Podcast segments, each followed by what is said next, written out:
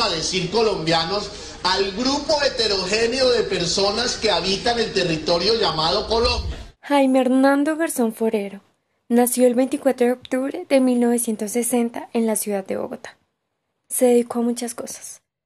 Fue un abogado, activista, crítico y periodista, pero quizás será más recordado por haber sido un líder de opinión que usó el humor político como forma de activismo. ¿Ustedes qué están esperando? ¿Que vengan a solucionar el problema que somos nosotros mismos? Si ustedes los jóvenes no asumen la dirección de su propio país, nadie va a venir a salvárselo, nadie, nadie. Porque el problema de los colombianos somos que no tenemos una conciencia colectiva, tenemos una posición cómoda e individual ante la vida. Se dio a conocer en todo el país, gracias a su trabajo en los medios de comunicación, realizando formatos que combinaban la parodia y el reporte de la realidad colombiana. Uno de sus trabajos más exitosos fue el programa de televisión Sociedad, producido por Cinevisión, que se emitió entre 1990 y 1993. Sociedad hablaba sobre la política colombiana, la situación de orden público, la problemática generada por la violencia en el narcotráfico y la constitución de 1991. Invertiste tu tiempo en la universidad, a los jóvenes el camino había que mostrar, dejar a un lado el egoísmo y la ambición personal, los logros se consiguen con la unión social. Junto al actor Diego León Hoyos, dio vida a personajes que aún tienen vigencia en el corazón de los colombianos. Uno de ellos fue Heriberto de la Calle, lo interpretó en un segmento de humor político al final del noticiero CMI y más adelante lo interpreta en Noticias Caracol.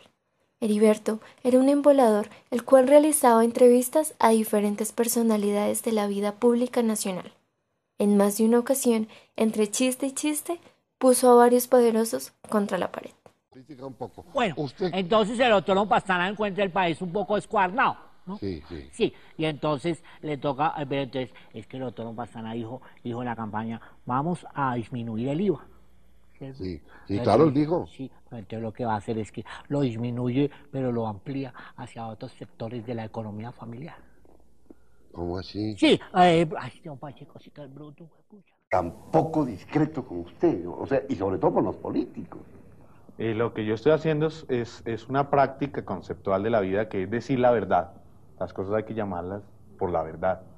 En este país no llamamos las cosas de verdad nunca. En política es muy Ni peligroso. en política ni en la vida real. Cierto. ¿Cierto? Usted va a comprarse un coche y el tipo siempre le va a empacar medio milloncito más, a ver si de pronto usted cae. Este programa despertó varias polémicas por la cantidad de burlas a la crisis política del país. Se cree que a este ritmo muy pronto no habrá ni economía ni país. Ojalá que la apertura no resulte ser totalmente una farsa.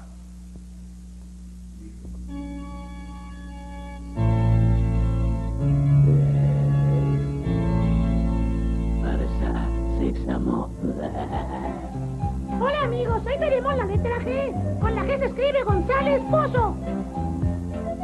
Terminar.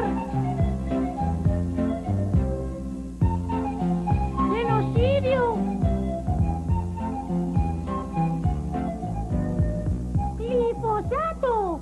Una de estas flores no es como las otras. Es diferente de todas las demás. Adivina cuál fue fumigada por los gringos y el país envenenado morirá.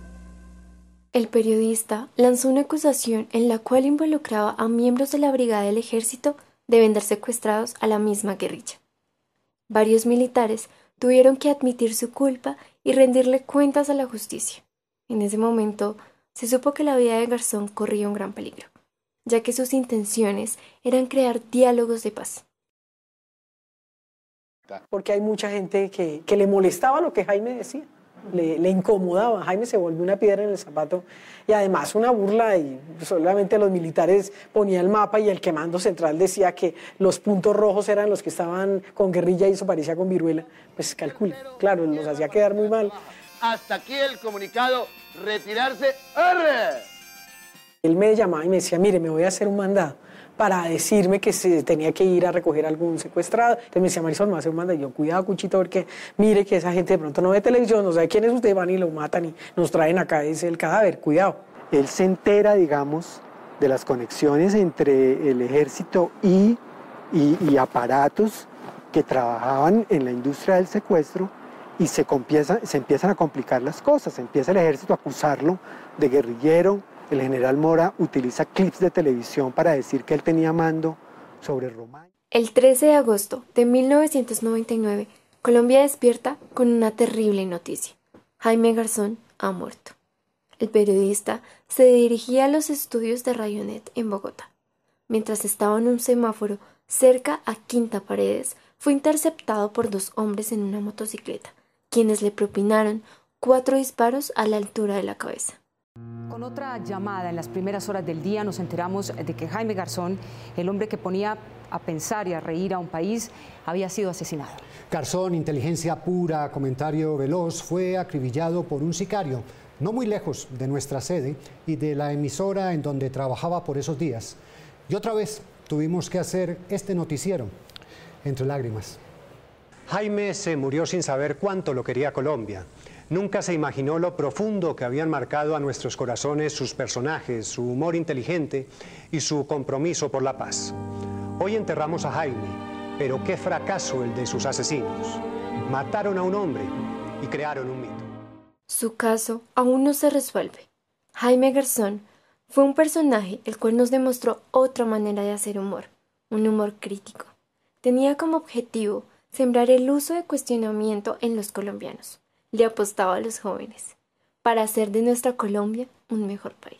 Yo quiero que a nivel como de moraleja, que lo único que les quede a ustedes son dos cosas. Primera, que si no reaccionamos, ustedes jóvenes, y asumen el control de su propio país con los elementos que les da la Constitución, por ejemplo el voto, si no hacen uso de eso, para bien, sigamos, cerremos y vámonos. Sigamos mirando allá al país y nosotros mirando para otra parte. Preguntan por él, Heriberto echa de menos aquellas tardes del tel. La cocina de Ocelina no le nace